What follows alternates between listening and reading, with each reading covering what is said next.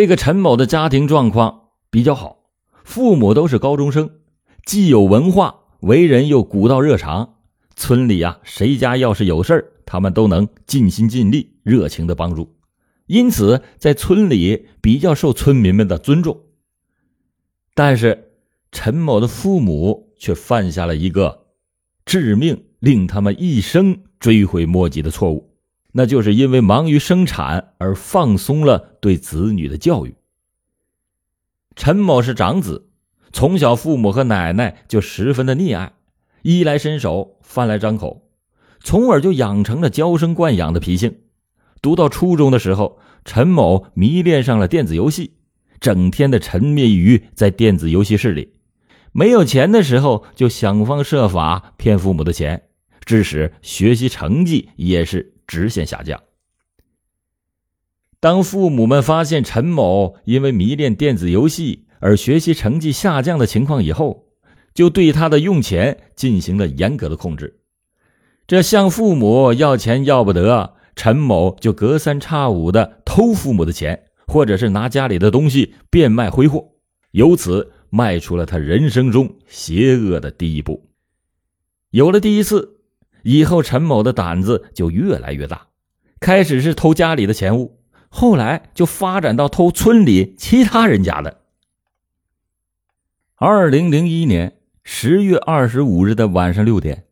陈某因为父母给的零用钱早已经花完了，他就打算回家再要点钱，顺便实施自己寻找机会再干一件大事捞点钱来用用的计划。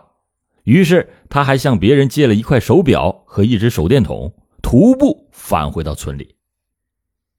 当时虽然天上下着毛毛的细雨，但是还有一些月光淡淡的洒下。陈某决定在马者龙村行窃后，怕被人发现，不敢亮手电筒，便借着月光在村里四处查看了一遍，都没有找到合适的人家下手。最后走到了村子中间的赵忠良家门口的时候，陈某想到赵忠良家的子女都在外地工作，家里肯定有钱，加上赵家院子这么大，离旁边的人家还比较远。又只有两个老人在家，那肯定容易得手。于是他就决定盗窃赵家。陈某踩着路边的石梗翻围墙，进入到赵家的大院以后，看到赵忠良夫妇正在堂屋里看电视，便钻进了烤烟房墙角的包谷堆里睡了一觉。等他醒来的时候，已经是第二天的凌晨一点。陈某看赵忠良夫妇俩都已经睡着了，大门也关着，就来到了院墙角，扛了一根桉树棒，搭在了厨房门边的墙上，打算顺着桉树棒爬上厨房楼顶的平台上，再从平台进入到赵家。因为他的鞋底太滑，上不去，陈某就把皮鞋脱下以后放在了赵家正房的门前，鞋头朝外，他又担心留下指纹。陈某又把袜子脱下来，装在了外衣口袋里，赤足空手爬了上去。陈某爬上了赵家厨房楼顶平台上以后，因为厨房离正房还有一段距离，中间还隔着篱笆，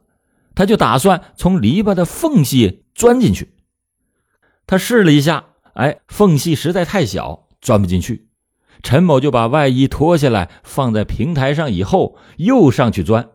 陈某就把外衣脱下来之后放在了平台上，又开始往里钻。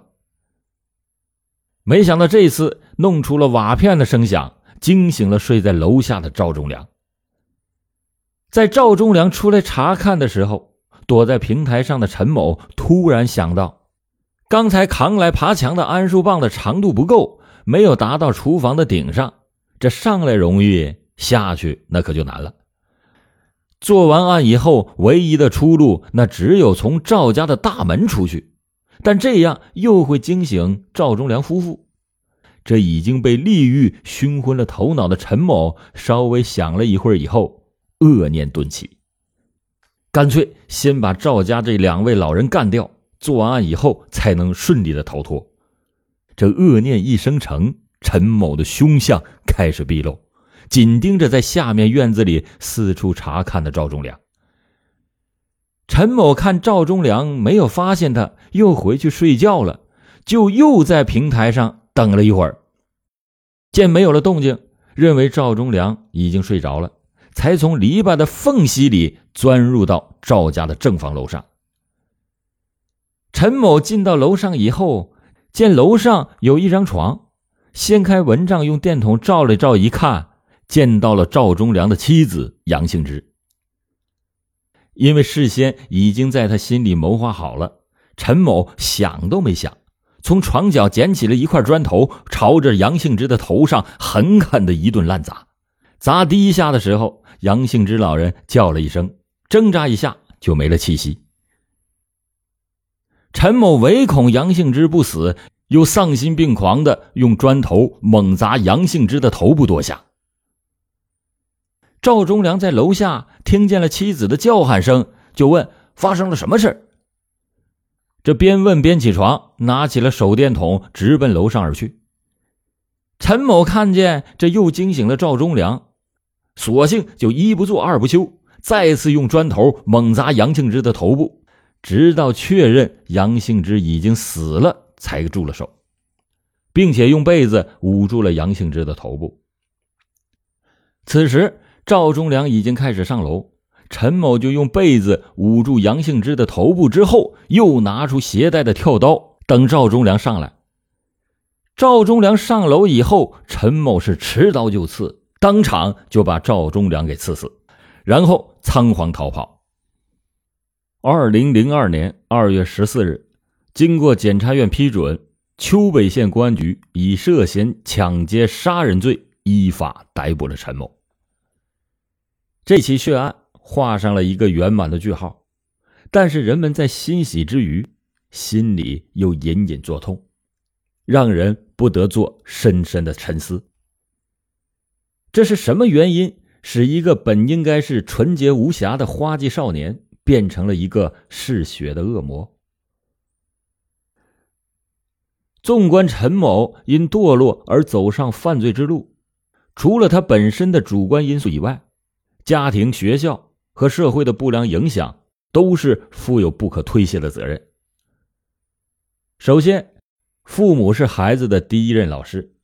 除了担负孩子的抚养责任之外，还要担负起孩子的教育责任。常言道：“人看从小，马看提早。”这就是说，一个人的良好品德要从小就要进行培养和教育。但是，陈某的父母恰恰就忽略了这一点，自小就对陈某是娇生惯养，让他过着衣来伸手、饭来张口的娇奢生活，缺少了生活的磨练和良好品德的培养。在开始发现陈某已经染上了不良习气，并且被学校开除的时候，陈某的父母也只是从期望他能迷途知返的良好愿望出发。屡次的花钱让他继续求学，但却缺少应有的跟踪监督和有效的教育挽救措施，致使了陈某仍然是一意孤行、我行我素，在危险的道路上是越滑越远。其次呢，近些年来，